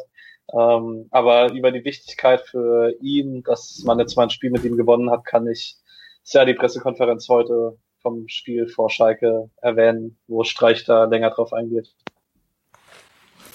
Ja. Das ist interessant, diese Zwischentöne, die es jetzt in letzter Zeit gab, oder? Auch mit dem SWR-Dingens äh, von Grifo, der gesagt hat, äh, ja, aber da waren sie schon mal in der Kabine äh, mit Streich. So, nee, ja. wollen sie nicht sein. Streich hat auch gesagt, nach dem Mainz-Spiel mussten wir mal so ein paar grundsätzliche Dinge ansprechen. und also ich glaube, dass es da schon richtig geknallt hat. Mhm. Und ich glaube auch nicht, dass das so, ja, so schön war. Und das, das also allgemein hat ja funktioniert, offensichtlich. Ja. ja, ist interessant, ne? Also. Allgemein die Pressekonferenz heute, ähm, Streich spricht auch nochmal an, ähm, weil er wird angesprochen auf Grifo als Führungsspieler dann hält er erst einen Schwenk darüber, dass man in Spanien das Wort Führungsspieler ja gar nicht kennt und Iniesta trotzdem in jedem Spiel vorweggegangen ist. Ähm, sagt dann aber auch, also wenn, wenn jemand zwei Wochen mit äh, Bonucci und Chiellini trainiert, dann erwartet er auch, dass der zurückkommt und was zeigt und bis jetzt tut er das ja, also, ja. Ja, also die Grifo-Aussage mit, ähm, haben Sie Streich schon mal in der Kabine erlebt, das wollen Sie auch nicht und so, die ist mir auch, äh, die habe ich auch wahrgenommen und war sehr überrascht darüber. Guti, das wär's von mir zum Spiel gewesen, falls ihr noch was habt. Ähm, ich würde, Mischa denkt nach. Nein, nichts mehr. Nichts Wesentliches mehr. Ich habe ähm, hab ja meinen Artikel geschrieben. Genau, an dieser Hinstelle. fußballde Danke. Das schneide ich raus und nimm das. Ich schneide es dann einfach immer mal wieder rein. Sehr gut. Genau. Ähm, du warst beim Rasenfunk, Micha, wenn wir schon gerade bei dir waren. Ähm, da wurden ja auch die anderen Spiele der Bundesliga besprochen. Ist viel passiert. Favre ist weg. Stuttgart gewinnt 5 zu 1 in Dortmund. Irgendwie so langsam freut man sich immer mehr über den Auftaktsieg gegen Stuttgart. Ich glaube, momentan wär, würde das ein bisschen anders aussehen, wenn da die beiden Mannschaften gegeneinander spielen. Ja, Nein, wir haben es ja bald im Pokal. Mhm. Genau. Also genau am 23. Ja. Im Free TV. Im Free TV, weil aus ganz nachvollziehbaren Gründen manche Spiele verlegt werden und manche nicht. Ja, ich, erinnert ihr euch noch an das letzte Achtelfinalspiel vom SC, das im Free TV lief? Alles Wobei, nee, also es ist jetzt die zweite Runde. Ist nicht so, okay. Alles gut. Ich wollte an ein 7 zu 0 gegen Bayern erinnern. Ja, toll. Ja. Entschuldigung. Nein. Wir, haben, wir holen uns äh, ja jetzt Selbstvertrauen in den nächsten zwei Spielen noch und dann äh, genau. kann Stuttgart kommen. Also Dortmund Stuttgart ganz kurz. Ja, ähm, absurd. Das ist einfach.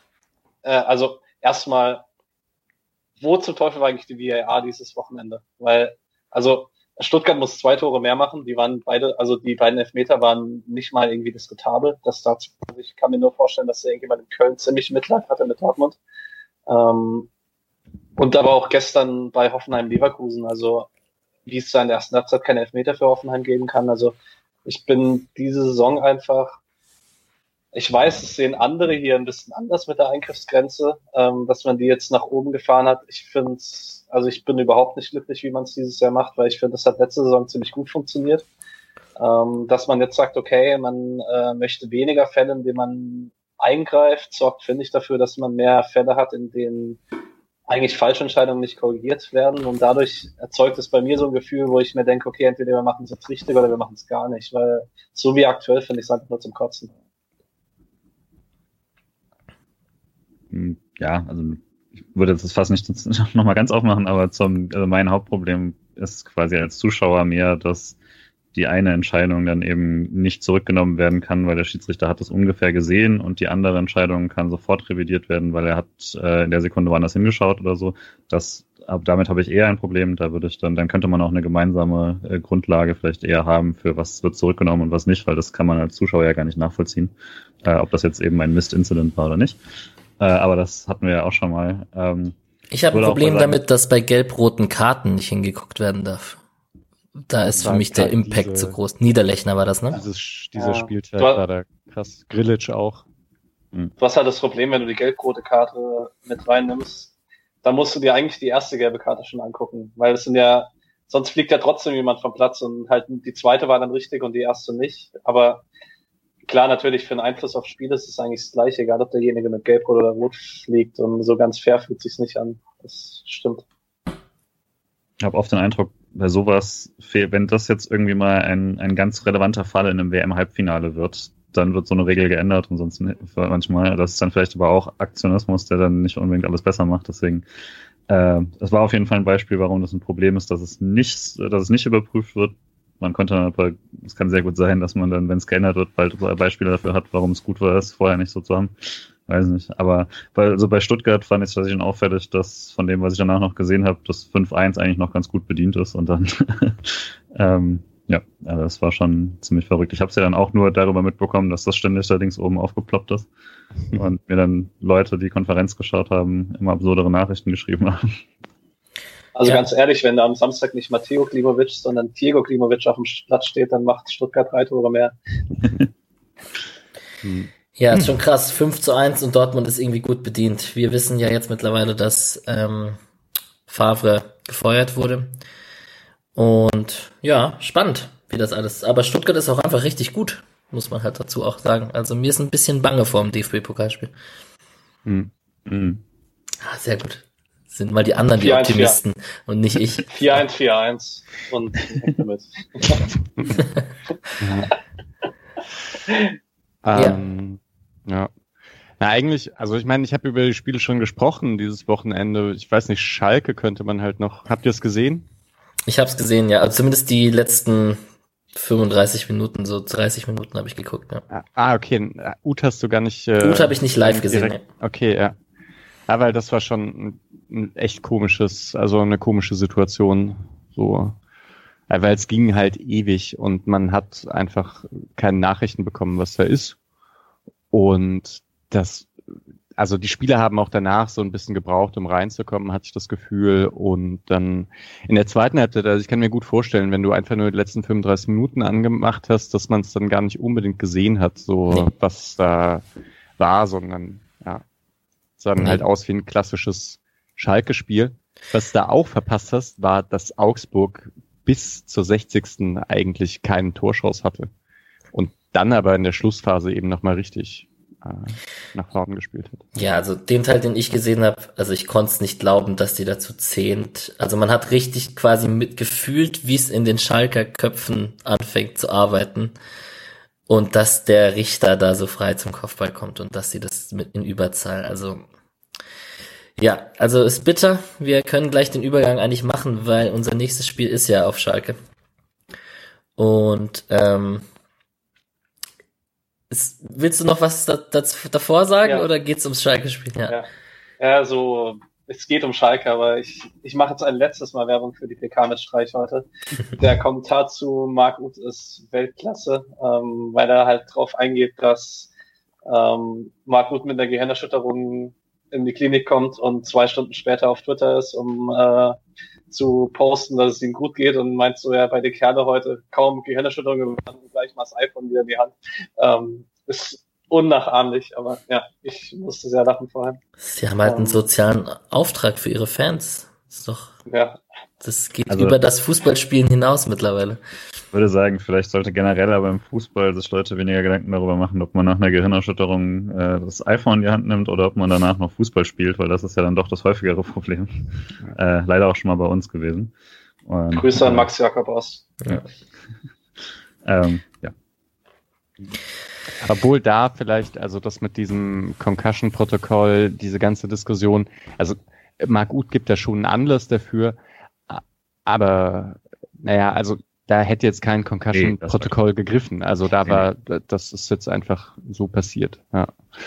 Und dann hat sich ja auch, also ich bin gespannt, wann er wieder, wann er wieder zur Verfügung steht, keine Ahnung. Aber es scheint sich ja alles ganz gut zu entwickeln. Hat eine Gehirnerschütterung, sollte sich ausruhen und dann wieder zurückkommen. Ja, ansonsten Wolfsburg weiterhin ungeschlagen gegen Frankfurt gewonnen, Leipzig gegen Bremen gewonnen. Köln hat sich Luft verschafft im, im wichtigen Spiel gegen Mainz. Ähm, wird spannend. Haben jetzt englische Woche. Ähm, da wird sicherlich noch einiges passieren. Union bockstark.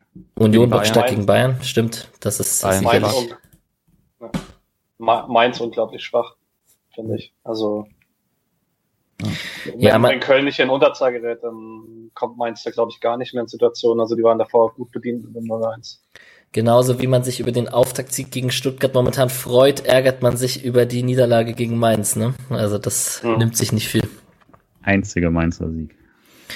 Tja. Und das einzige Spiel, in dem Mateta seine Chancen verwertet hat. Ey, es ist unglaublich, was der Moment wieder liegen lässt. Ah, egal.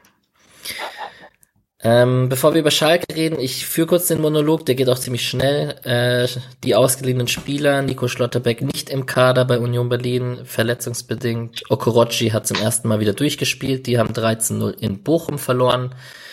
Brandon Borello haben wir letzte Woche schon besprochen, nicht im Kader. Äh, Düsseldorf hat 2 zu 1 beim KSC gewonnen. Ähm, Florian Katt verletzt, nicht im Kader. Die haben 1 zu 1 in Lübeck gespielt und Patrick Kammerbauer hat äh, 75 Minuten rechts in einer Fünferkette gespielt. 0 zu 2 Braunschweig verloren gegen Osnabrück. Die anderen Mannschaften, bei den Frauen ging es wieder los. Die haben 1 zu 0 gegen den SV Meppen gewonnen. Lina Bürger in der 81. Minute mit dem Siegtreffer war relativ wichtig. Jetzt hat man noch ein Spiel vor Weihnachten am 20.12. gegen Bayer Leverkusen. Ähm, ist das Spiel Fünfter gegen Sechster. Wenn man da gewinnt, kann man vorbeiziehen. Und ähm, diese nicht ganz so famose Hinrunde, beziehungsweise, also Leverkusen ist das Rückspiel, das erste, wir haben 1 zu 2 am ersten Spieltag verloren, ähm, kann man diese, diese Hinserie, also bis, bis Weihnachten, noch ein bisschen positiver gestalten. Die zweite Mannschaft, das Spiel wurde abgesagt äh, am 12.12., .12., also vorgestern am Samstag, ähm, beziehungsweise vorvorgestern, je nachdem, wann ihr es hört. Äh, Homburg war komplett in der Quarantäne. Äh, der SC hat jetzt noch drei Spiele, die zweite Mannschaft. Morgen am Dienstag gegen FC Gießen und dann noch gegen Elversberg und Bayern Alzenau. Genau. Und dann kommen wir auf Schalke zu sprechen. Und ähm, ich muss ja ehrlich sagen, mal gucken, wie ihr eure Meinung da ist, wie eure Meinung da ist. Ähm, das 2 zu 2 kassiert ganz am Ende. Freiburg hat sich Luft verschafft. Ähm, eigentlich ähm, ist mir persönlich ja persönlich wenig Angst und Bange und ich finde, man sollte da komplett drauf setzen, dass Schalke einigermaßen gebrochen ist, sage ich jetzt mal, und ähm, mutig vorne raufgehen. Und dann hat man da auch gute Karten. Wie seht ihr das? Also was mir Sorgen daran macht, ist quasi, dass man es äh, bisschen dann macht wie gegen Mainz. Ähm, und so natürlich also, nicht. also jetzt auch nicht nur von den von den Fehlern und der Qualität, sondern auch, ich würde sagen, man ist ganz gut damit gefahren, jetzt auch gegen Augsburg, die eine Klasse besser sind, aber auch gegen Bielefeld ähm, selbst den Spielaufbau äh, zwar zu machen, aber erstmal quasi zumindest zu Beginn des Spiels gerade äh, viel zu versuchen, über äh, gegen den Ball ähm, vorne stark drauf zu gehen, aber trotzdem noch abgesichert zu sein. Würde schon sagen, dass man jetzt, dass gerade Schalke ist ja eher eine Situation, wo man sie durchaus auch ein bisschen kommen lassen kann, weil das wird ja dann schon irgendwann eine gewisse Verzweiflung. Ähm, Schalke kann sich eigentlich überhaupt nicht erlauben, schon wieder irgendwie auch nicht gegen Freiburg irgendwie 1-1 zu spielen oder sowas. Ich weiß gar nicht, ob, ich, äh, ob ich jetzt besondere Offensivmut fordern würde oder so. Ähm, ich denke, mit dem, dass das Freiburg gut pressen kann, haben sie die letzten Spiele gezeigt. Ähm, und auch, dass dann auch das Gegenpressing war jetzt richtig stark gegen Bielefeld. Ich weiß gar nicht, ob man das so aggressiv nochmal sehen wird, aber da sind ja teilweise, waren sie zu dritt auf einem äh, und haben quasi den Weg zu Ortega noch zugestellt. Äh, ich denke, das kann Schalke sich einfach spielerisch deutlich besser befreien als Bielefeld. Ähm, deswegen, ich würde würd eine Spur vorsichtiger sein damit, ähm, dass man vielleicht nicht wieder äh, in, gegen den gegen eins der Tabellen-Schlusslichter äh, so in die Falle läuft ähm, und zum zweiten Mal jemandem einen Sieg schenkt, der eigentlich überhaupt nicht sein muss. Mit Selbstvertrauen kann man aber trotzdem auftreten.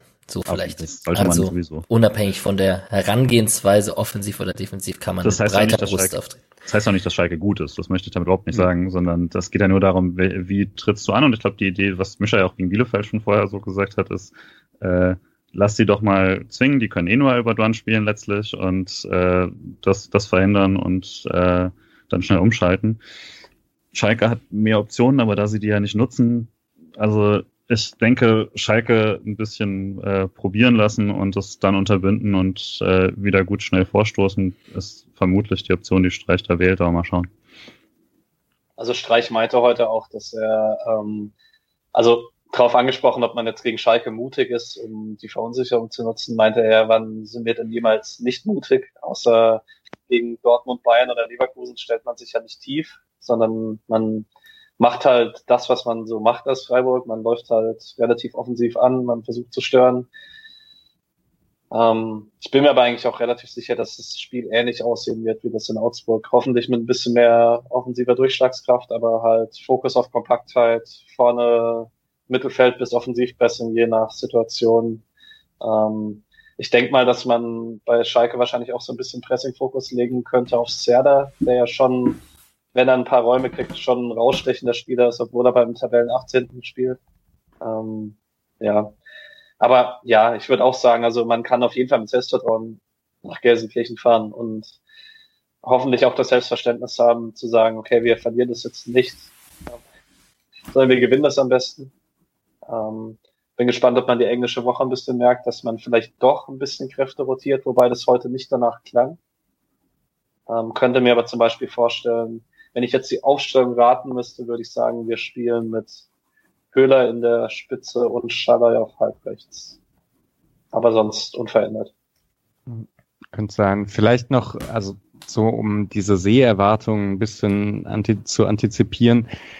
Wenn, wenn man Schalke-Spiele gesehen hat, das sah eigentlich selten über 90 Minuten totale Grütze aus, sondern eigentlich eher über Phasen. Und gerade die Anfangsphase war oft gar nicht so schlecht. Die haben dann auch gerne in der ersten Halbzeit mal ein Tor geschossen. Sind wirklich in der Schlussphase, es könnte auch eine Kraftfrage sein bei Schalke. Das wäre dann in der englischen Woche natürlich nochmal stärker der Fall. Und ja, aber dann würde ich halt schon sagen, wenn man jetzt das Spiel gegen Augsburg sieht, dann denkt man, okay, Schalke hat schon wieder nicht gewonnen zum 27. Mal, aber sie haben halt unentschieden gegen Augsburg gespielt, die jetzt also ergebnistechnisch nicht schlechter drauf sind als Freiburg. Und so ein Spiel hätte ich ungern. Also wo man 1-0 in Führung geht, dann 2-1 äh, in Rückstand gerät und am Schluss irgendwie noch in der 90. Minute das 2-2 glücklich macht, was aktuell bei Freiburg wahrscheinlich eh nicht passieren würde. Äh, aber auch, auch mit einem 2-2 wäre ich etwas unzufrieden, wenn das so passiert. Also ich glaube schon auch, dass also man sich jetzt nicht darauf einstellen muss, dass Freiburg Schalke da 90 Minuten dominiert. Das wird so nicht passieren. Glaube ich zumindest. Ja, du hast es gerade angesprochen. Letzter Sieg von Schalke. Ich spreche es jetzt raus, in der Gefahr es zu jinxen, aber ist mir egal. Ähm, letzter Sieg 17. Januar. 2 zu 0 gegen Gladbach, Tasmania-Rekord und so wird ja immer dauernd äh, drüber gesprochen. Vier Spiele wären es noch, spielen jetzt gegen Freiburg, Bielefeld, Hertha und Hoffenheim in den nächsten vier Spielen. Also die wollen das, den, den Rekord wollen sie sicherlich nicht.